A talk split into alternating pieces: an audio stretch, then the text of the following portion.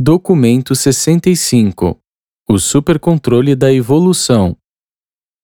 A vida evolucionária material básica, a vida pré-mental, é formulada pelos mestres controladores físicos e pela ministração da implantação da vida vinda dos sete espíritos mestres, juntamente com a ministração ativa dos portadores da vida designados, como resultado da função coordenada dessa criatividade tríplice, desenvolve-se uma capacidade física do organismo para possuir mente, mecanismos materiais de reação inteligente aos estímulos ambientais externos e, mais tarde, aos estímulos internos ou influências que têm origem na própria mente do organismo.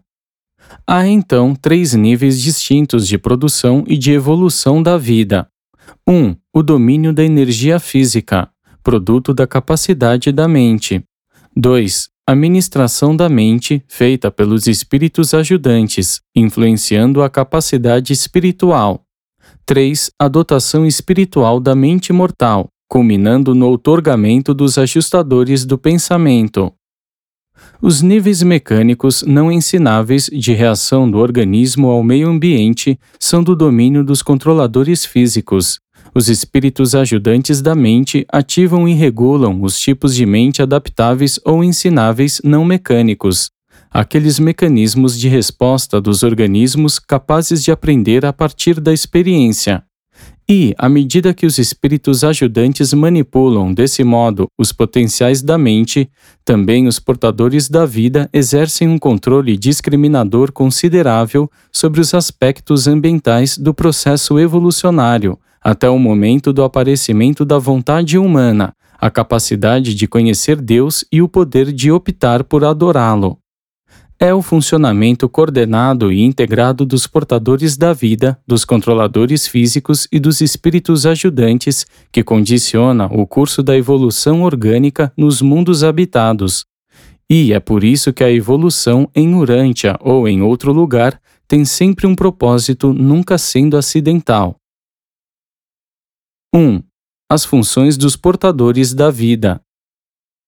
Os portadores da vida são dotados com potencial de metamorfose da personalidade que apenas poucas ordens de criaturas possuem. Esses filhos do universo local são capazes de funcionar em três fases diversas do ser. Geralmente, eles cumprem os seus deveres como filhos da fase intermediária, sendo esse o estado da sua origem.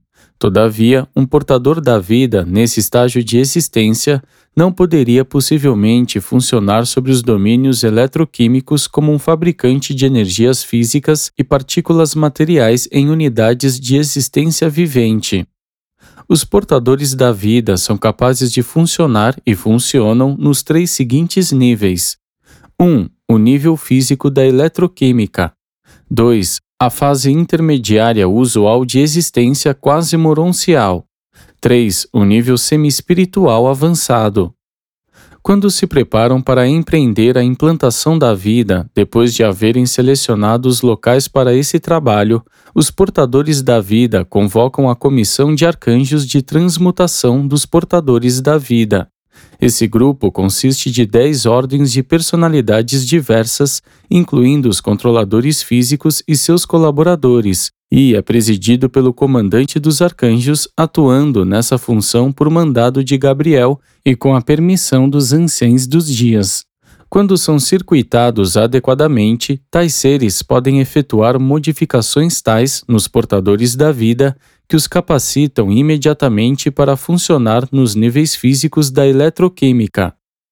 Depois que os modelos da vida houverem sido formulados e as organizações materiais estiverem devidamente completas, as forças supramateriais envolvidas na propagação da vida tornam-se imediatamente ativas e assim a vida passa a existir. A partir daí, os portadores da vida retornam imediatamente à sua meia fase intermediária normal de existência da personalidade, estado no qual podem manipular as unidades vivas e manobrar os organismos em evolução, mesmo estando despojados de toda a capacidade de organizar, de criar novos padrões de matéria viva. Depois que a evolução orgânica houver seguido seu curso até um certo nível e o livre-arbítrio do tipo humano houver aparecido nos organismos mais elevados em evolução, os portadores da vida devem abandonar o planeta ou então fazer votos de renúncia. Quer dizer, devem comprometer-se a se abster de quaisquer tentativas de influir posteriormente no curso da evolução orgânica. E, quando esses votos são feitos voluntariamente pelos portadores da vida que escolherem permanecer no planeta como conselheiros futuros para aqueles a quem será confiada a tarefa de proteger as criaturas de vontade recém-evoluídas, é convocada uma comissão de doze presidida pelo comandante dos Estrelas Vespertinos, atuando com a autoridade do soberano do sistema e a permissão de Gabriel. E então, esses portadores da vida são transmutados para a terceira fase da existência da personalidade, o nível semi-espiritual do ser. E, nessa terceira fase da existência, tem o eu funcionado em Urântia desde os tempos de Andon e Fonta. Aguardamos ansiosos pela época em que o universo possa estabelecer-se em luz e vida, um possível quarto estágio do ser, no qual seremos integralmente espirituais, mas nunca nos foi revelada a técnica por meio da qual poderemos alcançar esse desejável estado avançado. 2. O panorama evolucionário. A história da ascensão do homem, partindo das algas marinhas até que chegue a ser o senhor da criação terrestre, de fato é uma epopeia de lutas biológicas e sobrevivência da mente. Os ancestrais primordiais do homem foram, literalmente, o limo e o lodo do fundo do oceano, nas baías e nas lagunas de águas mornas e estagnadas da vasta linha do litoral dos antigos mares interiores, aquelas mesmas águas nas quais os portadores da vida estabeleceram as três implantações independentes de vida em Urântia, pouquíssimas espécies de tipos marinhos primitivos de vegetação que participaram daquelas mutações históricas e que resultaram nos organismos na fronteira da vida animal ainda hoje continuam existindo. As esponjas constituem os sobreviventes de um desses tipos primitivos intermediários, os organismos por meio dos quais se deu a transição gradual de vegetal até animal. Essas formas primitivas de transição, embora não sendo idênticas às esponjas modernas, foram muito semelhantes a elas. Eram organismos verdadeiramente na fronteira, nem vegetais nem animais, e que finalmente conduziram ao desenvolvimento das verdadeiras formas animais de vida. As bactérias, organismos vegetais simples de uma natureza muito primitiva, mudaram um pouco desde o alvorecer da vida, exibindo mesmo um grau de retroação no seu comportamento parasitário. Muitos dos fungos também representam um movimento retrógrado de evolução, sendo plantas que perderam a sua capacidade de produzir clorofila e havendo se transformado mais ou menos em parasitas. A maioria das bactérias que causam doenças e os seus corpos auxiliares de vírus realmente pertencem a esse grupo de fungos parasitas desertores. Durante idades intermediárias, todo o vasto reino da vida vegetal evoluiu de ancestrais, dos quais as bactérias também descendem. O tipo mais elevado de vida animal protozoária logo apareceu e apareceu de repente. E desses tempos longínquos veio a ameba, o organismo animal típico de uma célula apenas um pouco modificada, ela age hoje do mesmo modo como fazia quando era ainda mais recente das mais importantes realizações na evolução da vida. Essa diminuta criatura e seus primos protozoários são, para a criação animal, o que as bactérias são para o reino vegetal. Representam a sobrevivência dos primeiros passos evolucionários primitivos na diferenciação da vida, ao lado do fracasso dos desenvolvimentos subsequentes, Logo, os tipos primitivos de animais unicelulares associaram-se em comunidades, primeiro em um nível volvoxídeo e depois ao longo da linha da hidra e da medusa. E mais tarde ainda evoluíram, resultando em estrelas do mar, crinoides, ouriços do mar, centopeias, pepinos do mar, insetos, aranhas, crustáceos e grupos correlatos de vermes da terra e sanguessugas, seguidos logo pelos moluscos, ostras, polvo e caracol. centenas e centenas de espécies surgiram e pereceram, e seja feita menção apenas àquelas que sobreviveram às longuíssimas lutas.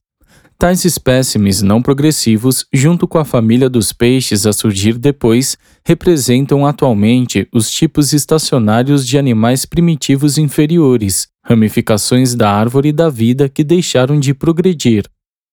O cenário estava desse modo estabelecido para o aparecimento dos primeiros animais vertebrados, os peixes. Dessa família de peixes surgiram duas modificações únicas, a rã e a salamandra, e foi a rã que começou aquela série de diferenciações progressivas na vida animal, as quais culminaram finalmente no próprio homem. A rã é um dos mais antigos ancestrais sobreviventes da raça humana, mas também deixou de evoluir, sendo hoje muito semelhante à dos seus tempos remotos. A rã é a única espécie ancestral das raças iniciais que ainda vive sobre a face da Terra. A raça humana não tem nenhum ancestral sobrevivente entre a rã e o esquimó. As rãs deram origem aos répteis, uma grande família animal que está virtualmente extinta, mas que, antes de deixar de existir, deu origem a toda a família de pássaros e as numerosas ordens de mamíferos. Provavelmente o maior salto em toda a evolução pré-humana foi dado quando um dos répteis transformou-se em um pássaro. Os tipos de pássaros de hoje, águias, patos, pombos e avestruzes, todos descenderam de répteis enormes de muitas eras atrás. O reino dos répteis, que descendeu da família da rã, é representado hoje por quatro divisões sobreviventes, duas não progressivas, as cobras e os lagartos, junto com seus primos, os crocodilos e as tartarugas, uma parcialmente progressiva, a família dos pássaros, e a quarta, a dos ancestrais dos mamíferos e a linha direta de descendentes da espécie humana. Contudo, ainda que há muito extinta, a enormidade passageira dos répteis encontrou eco nos elefantes e mastodontes, enquanto as suas formas peculiares ficaram perpetuadas nos cangurus saltadores. Apenas 14 filos apareceram em Urântia, os peixes sendo os últimos e nenhuma classe nova desenvolveu-se desde os pássaros e os mamíferos. Foi de um pequeno e ágil dinossauro réptil de hábitos carnívoros, tendo um cérebro relativamente grande, que os mamíferos placentários surgiram subitamente.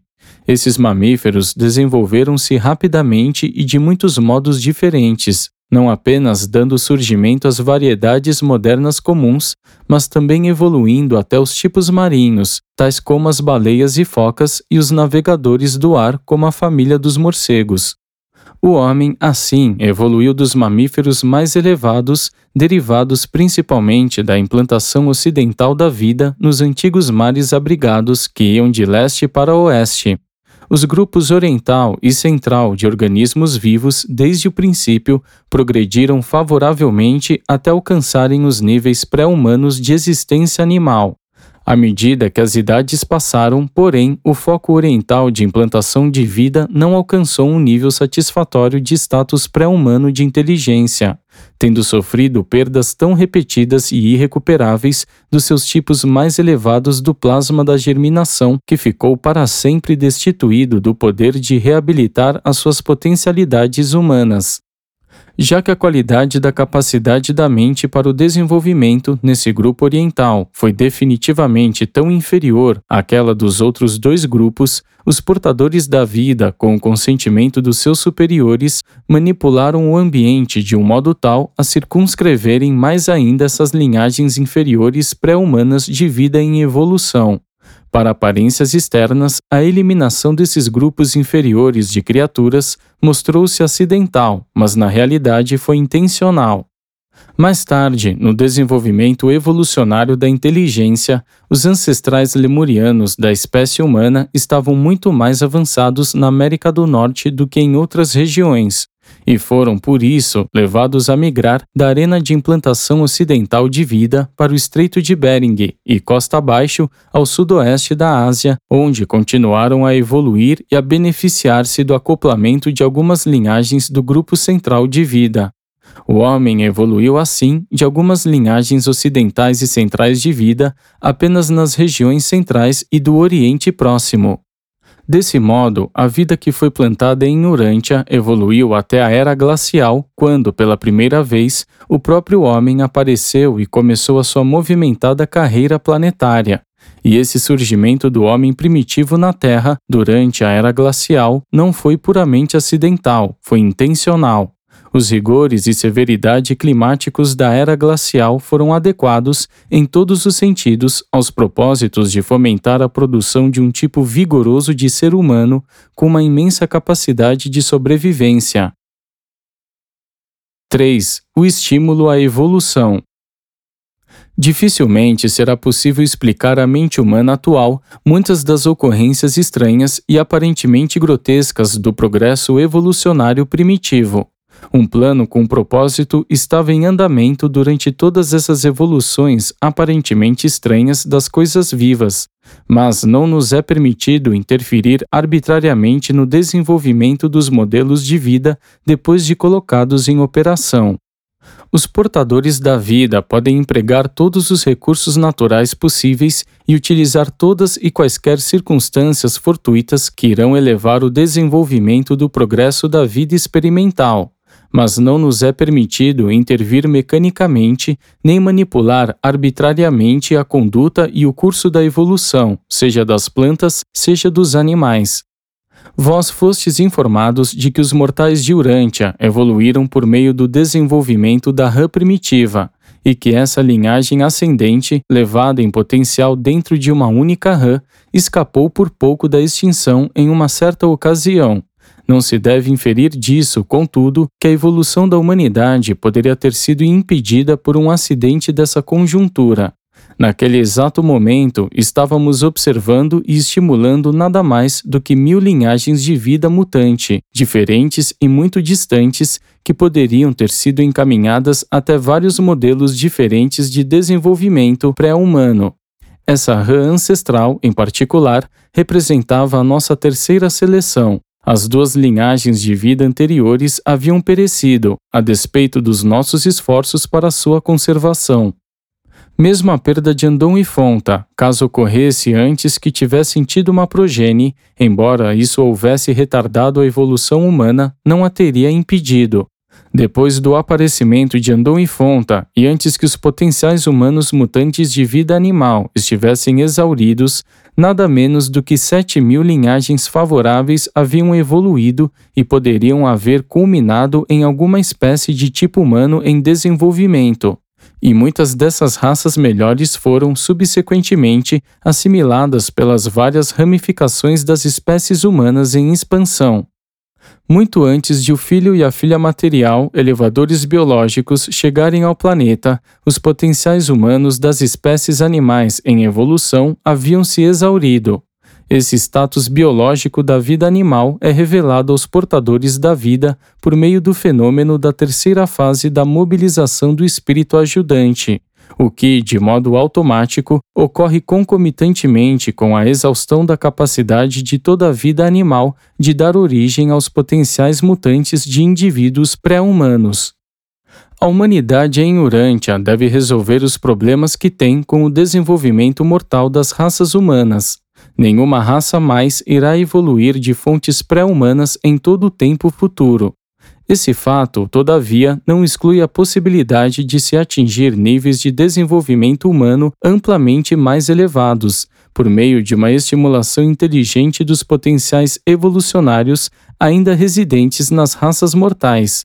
Tudo o que nós, os portadores da vida, fazemos para fomentar e conservar as linhagens de vida antes do aparecimento da vontade humana, o homem deve fazer por si próprio, depois de tudo isso e depois que deixarmos de lado a nossa participação ativa na evolução, de modo geral, o destino evolucionário do homem está nas suas próprias mãos, e a inteligência científica deve, mais cedo ou mais tarde, substituir o funcionamento aleatório da seleção natural descontrolada e da casualidade na sobrevivência. E, ao discutir o estímulo à evolução, não seria impróprio apontar que, em um futuro bem adiante, quando em algum momento estiverdes ligados a um corpo de portadores da vida, vós tereis oportunidades amplas e abundantes de fazer sugestões para se fazer quaisquer melhoramentos possíveis nos planos e na técnica de transplantar e de conduzir a vida. Sede pacientes, se tiverdes boas ideias, se as vossas mentes forem férteis de métodos melhores de administração para qualquer parte dos domínios universais, ireis por certo ter uma oportunidade de apresentá-los aos vossos companheiros administradores nas idades que virão. 4.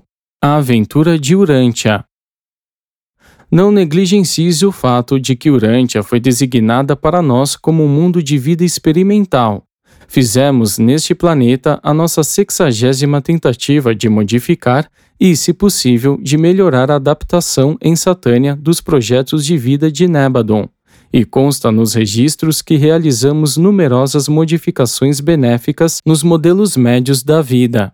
Para ser específico, em Urântia, aprimoramos e demonstramos satisfatoriamente nada menos do que 28 particularidades de modificação na vida, que serão de muita utilidade para todo o Nébadon durante todos os tempos futuros.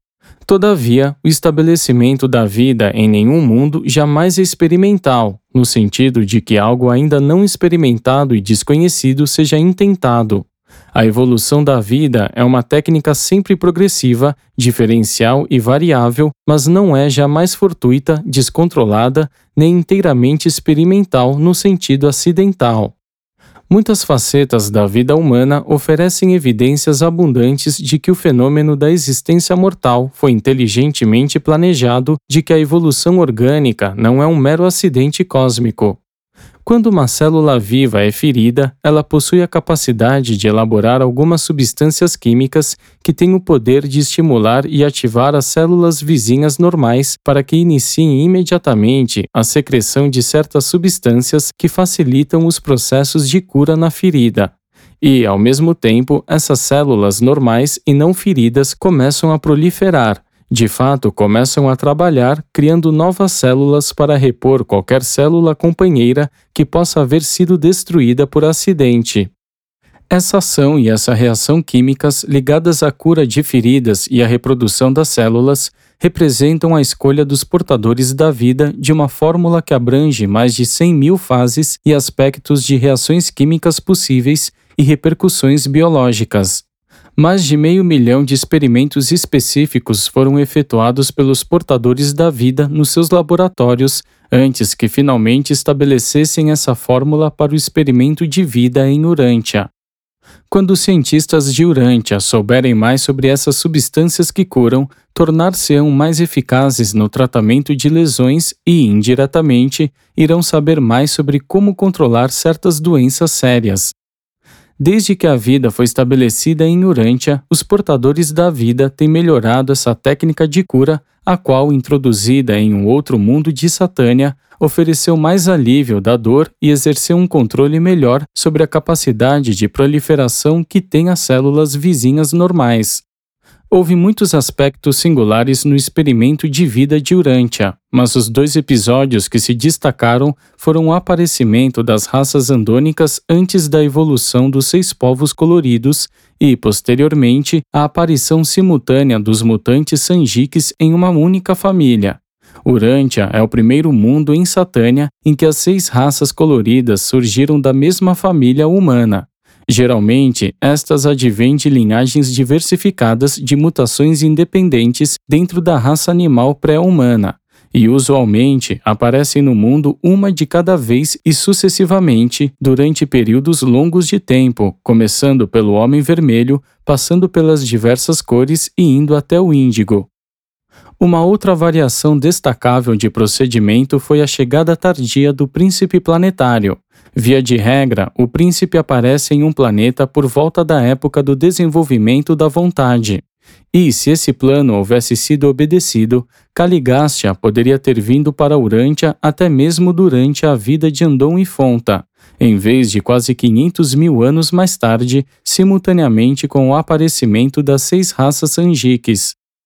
A um mundo habitado normal teria sido concedido logo um príncipe planetário, quando solicitado pelos portadores da vida, ou seja, quando apareceram Andon e Fonta ou pouco tempo depois.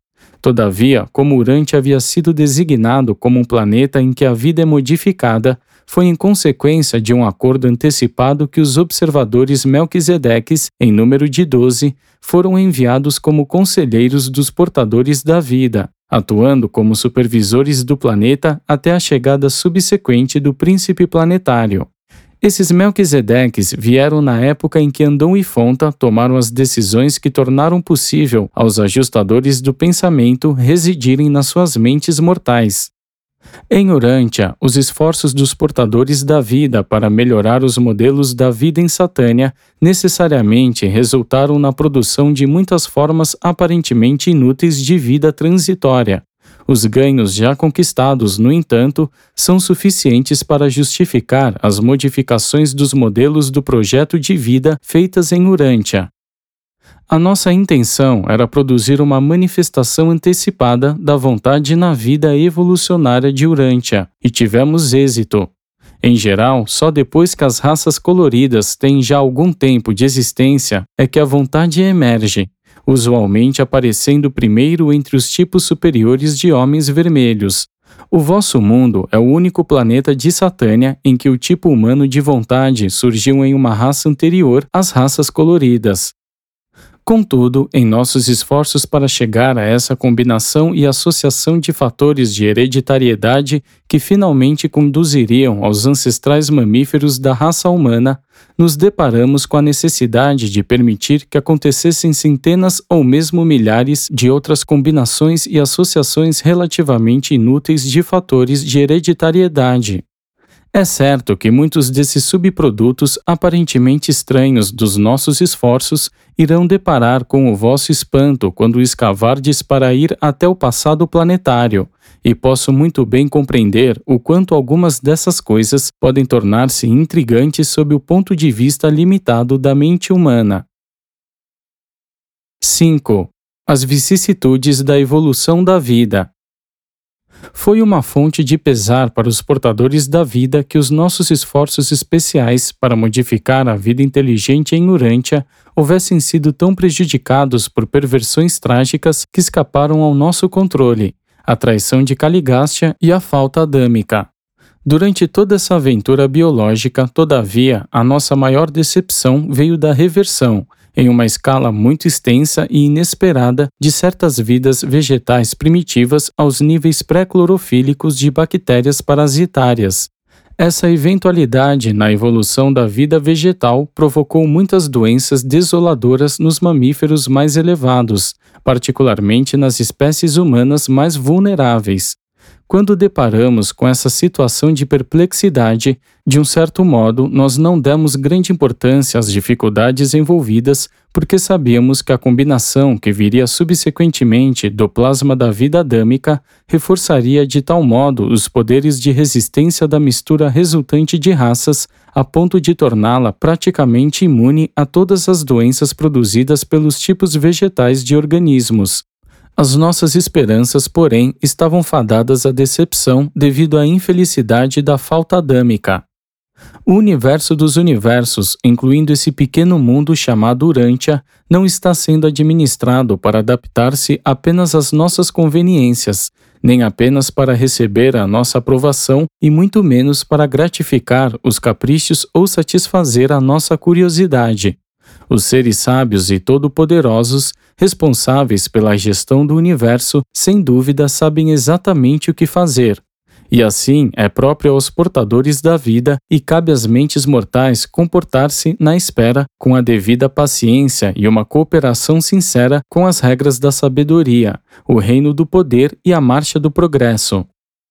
Evidentemente, certas compensações advêm depois das atribulações, tais como a outorga de Micael em Urântia. Independentemente dessas considerações, porém, os supervisores celestes mais recentes deste planeta expressam a sua confiança completa no triunfo último da evolução da raça humana e que, afinal, vinguem os nossos planos e modelos originais de vida. 6. as técnicas evolucionárias de vida. É impossível determinar com precisão, simultaneamente, a localização exata e a velocidade de um objeto em movimento. Qualquer tentativa de medir uma dessas grandezas acarreta uma alteração inevitável na outra. O homem mortal depara com o mesmo tipo de paradoxo quando efetua a análise química do protoplasma. O químico pode elucidar a composição química do protoplasma morto, mas não pode discernir a organização física nem o funcionamento dinâmico do protoplasma enquanto está vivo. O cientista chegará mais e mais próximo dos segredos da vida, mas nunca os localizará e por nenhuma outra razão senão a de ter de matar o protoplasma para analisá-lo. O protoplasma morto pesa tanto quanto o protoplasma vivo, mas já não é o mesmo. Há um dom original de adaptação nas coisas e seres vivos. Em toda planta ou célula animal viva, em todo organismo vivo, material ou espiritual, há um desejo insaciável de alcançar uma perfeição sempre crescente de ajuste ao ambiente, de adaptação do organismo para aumentar a realização da vida. Esses esforços intermináveis de todas as coisas vivas evidenciam a existência dentro delas de uma busca inata de perfeição, o mais importante passo na evolução das plantas foi o desenvolvimento da capacidade de produzir a clorofila, e o segundo maior avanço foi o esporo haver evoluído até uma semente complexa. O esporo é mais eficiente como um agente reprodutor, mas faltam-lhe os potenciais da variedade e da versatilidade inerentes à semente. Um dos mais úteis e complexos episódios na evolução dos mais elevados tipos de animais consistiu no desenvolvimento da capacidade do ferro, nas células do sangue circulante, de atuar com a dupla função de transportar o oxigênio e poder remover o dióxido de carbono. E essa atuação das células vermelhas do sangue ilustra como os organismos em evolução são capazes de adaptar suas funções ao ambiente variável e alterável. Os animais superiores, incluindo o homem, oxigenam os seus tecidos por meio da ação do ferro das células vermelhas do sangue, que levam o oxigênio até as células vivas e, de um modo também eficiente, retiram o dióxido de carbono. Outros metais, no entanto, podem servir ao mesmo propósito. A lula choco emprega o cobre nessa função e a seringa do mar utiliza o vanádio. A continuação desses ajustes biológicos é ilustrada pela evolução dos dentes nos mamíferos superiores em Urântia. Os ancestrais distantes do homem tinham 36, então começou um reajustamento de adaptação, tendo o homem primitivo e os seus parentes próximos passado a ter 32 dentes. Agora, a espécie humana tende vagarosamente para 28 dentes, Ativa e adaptativamente, o processo de evolução ainda está em progresso neste planeta. Todavia, muitos ajustes aparentemente misteriosos dos organismos vivos são puramente químicos, integralmente físicos. A qualquer momento, na corrente sanguínea de qualquer ser humano, há a possibilidade de acontecerem até 15 milhões de reações químicas entre os hormônios de uma dúzia de glândulas endócrinas. As formas inferiores de vida vegetal são totalmente sensíveis ao meio ambiente físico, químico e elétrico. Entretanto, à medida que se ascende na escala da vida, as ministrações da mente dos sete espíritos ajudantes tornam-se, uma a uma, mais atuantes, e a mente propõe-se cada vez mais ajustar, criar, coordenar e dominar. A capacidade dos animais de adaptar-se ao ar, à água e à terra não é um dom sobrenatural, mas um ajustamento suprafísico. A física e a química sozinhas não conseguem explicar como um ser humano evoluiu vindo do protoplasma primevo dos mares primitivos. A capacidade de aprender, a memória e a resposta diferenciada ao ambiente são dons da mente. As leis da física não reagem ao aperfeiçoamento, elas são invariáveis e imutáveis. As reações da química não são modificáveis pela educação, são uniformes confiáveis. A parte a presença do absoluto inqualificável, as reações elétricas e químicas são previsíveis, mas a mente pode tirar proveito da experiência, pode aprender de hábitos de reações comportamentais que respondem à repetição de estímulos. Os organismos pré-inteligentes reagem aos estímulos do ambiente, mas esses organismos, reativos à ministração da mente, podem ajustar e manipular o próprio ambiente. O cérebro físico, com seu sistema nervoso associado, possui a capacidade inata de responder à ministração da mente. Do mesmo modo que a mente, em desenvolvimento de uma personalidade, possui uma certa capacidade inata de receptividade ao espírito, e, portanto, traz em si os potenciais do progresso e realização espiritual. A evolução intelectual, social, moral e espiritual depende da ministração da mente, feita pelos sete espíritos ajudantes e seus colaboradores suprafísicos. 7. Os níveis evolucionários da mente. Os sete espíritos ajudantes da mente são versáteis ministradores da mente para as existências inferiores inteligentes do universo local. Essa ordem de mente é ministrada das sedes centrais do universo local ou de algum mundo conectado a elas. As capitais dos sistemas, porém, têm uma influência na direção da função das mentes inferiores. Muitas coisas dependem do trabalho desses sete ajudantes no mundo evolucionário. No entanto, são os ministros da mente. Eles não se ocupam da evolução física, domínio este que é dos portadores da vida. A integração perfeita desses dons do espírito, contudo, com o procedimento ordenado e natural do desdobrar do regime inerente dos portadores da vida, é responsável pela incapacidade dos mortais de discernir, no fenômeno da mente, nada a não ser a mão da natureza e o trabalho de processos naturais, embora ocasionalmente chegais a ficar um tanto embaraçados para explicar a totalidade das reações ligadas às reações naturais da mente naquilo em que é associada a matéria. E, caso Urante estivesse evoluindo mais de acordo com os planos originais, iríeis observar menos fatos ainda a chamar a vossa atenção para o fenômeno da mente. Os sete espíritos ajudantes são mais comparáveis a circuitos do que a entidades, e, nos mundos normais, estão circuitados com outros funcionamentos ajudantes em todo o universo local. Nos planetas de experimentação de vida, contudo, estão relativamente isolados, e, em Urântia, devido à natureza singular dos seus modelos de vida, os ajudantes menos elevados tiveram muito mais dificuldade para contatar os organismos evolucionários do que teriam tido no caso de um tipo mais padronizado de dotação de vida. Além disso, em um mundo evolucionário mediano, os sete espíritos ajudantes estão muito mais bem sincronizados com os estágios avançados do desenvolvimento animal do que jamais estiveram em Urântia.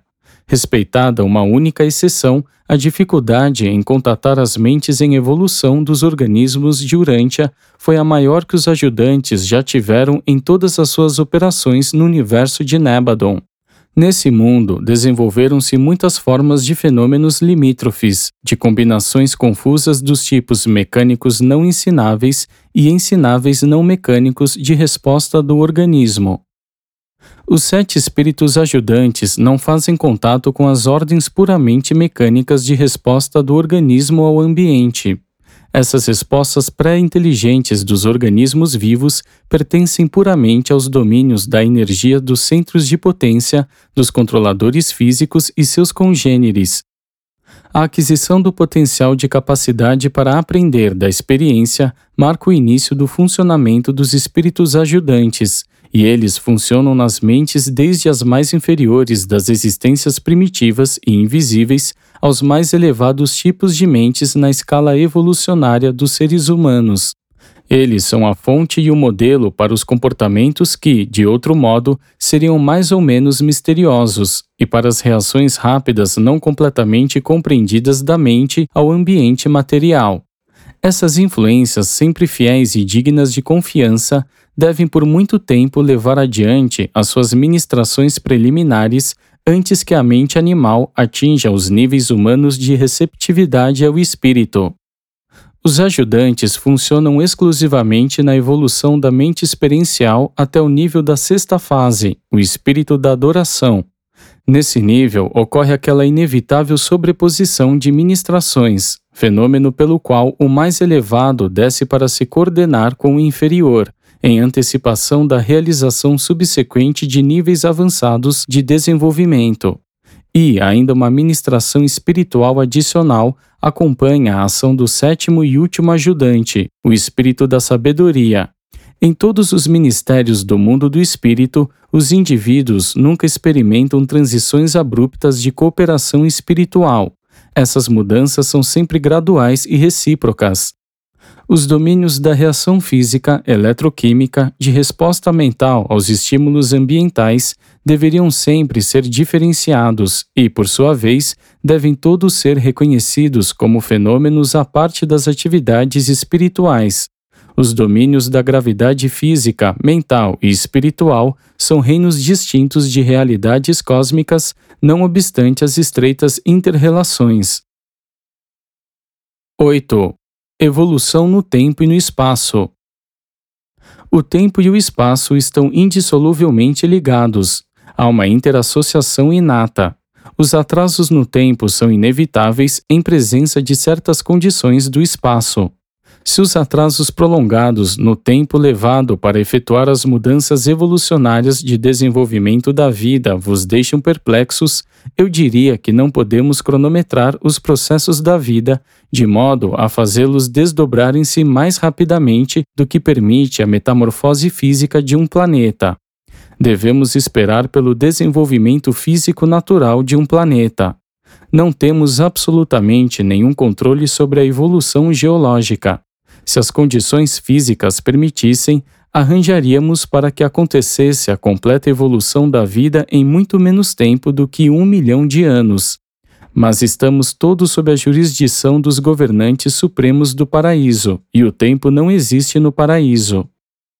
O critério individual de medir o tempo é a duração de cada vida, Todas as criaturas são condicionadas assim pelo tempo e, portanto, consideram a evolução como sendo um processo excessivamente longo. Para aqueles de nós cujo ciclo de vida não é limitado por uma existência temporal, a evolução não parece ser uma transação tão prolongada. No paraíso, onde o tempo não existe, essas coisas estão todas presentes na mente da infinitude e nos atos da eternidade. Do mesmo modo que a evolução da mente depende do lento desenvolvimento das condições físicas ou é retardado por ele, também o progresso espiritual depende da expansão mental e o retardo intelectual atrasa-o infalivelmente.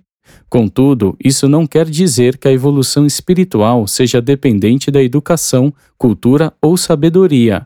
A alma pode evoluir independentemente da cultura mental, mas não na ausência da capacidade mental e do desejo. A escolha da sobrevivência e a decisão de alcançar uma perfeição sempre crescente de fazer a vontade do Pai no céu. Embora a sobrevivência possa não depender da posse de conhecimento e sabedoria, a progressão muito certamente depende. Nos laboratórios evolucionários cósmicos, a mente é sempre dominante sobre a matéria e o espírito está sempre correlacionado à mente. Se essas dotações diversas não se sincronizarem e se coordenarem, isso pode causar atrasos no tempo. Mas se o indivíduo realmente é sabedor de Deus e deseja encontrá-lo e tornar-se como ele, então a sobrevivência está assegurada, a despeito dos obstáculos do tempo. O status físico pode prejudicar a mente. O desvirtuamento mental pode retardar a realização espiritual, mas nenhum desses obstáculos pode derrotar uma escolha feita pela alma com toda a sua vontade. Quando as condições físicas estão amadurecidas, as evoluções mentais súbitas podem acontecer. Quando o status da mente é propício, transformações espirituais súbitas podem ocorrer. Quando os valores espirituais recebem um reconhecimento adequado, então os significados cósmicos tornam-se discerníveis, e a personalidade fica cada vez mais liberada dos obstáculos do tempo e redimida das limitações do espaço. Promovido por um portador da vida de Nébadon residente em Urântia.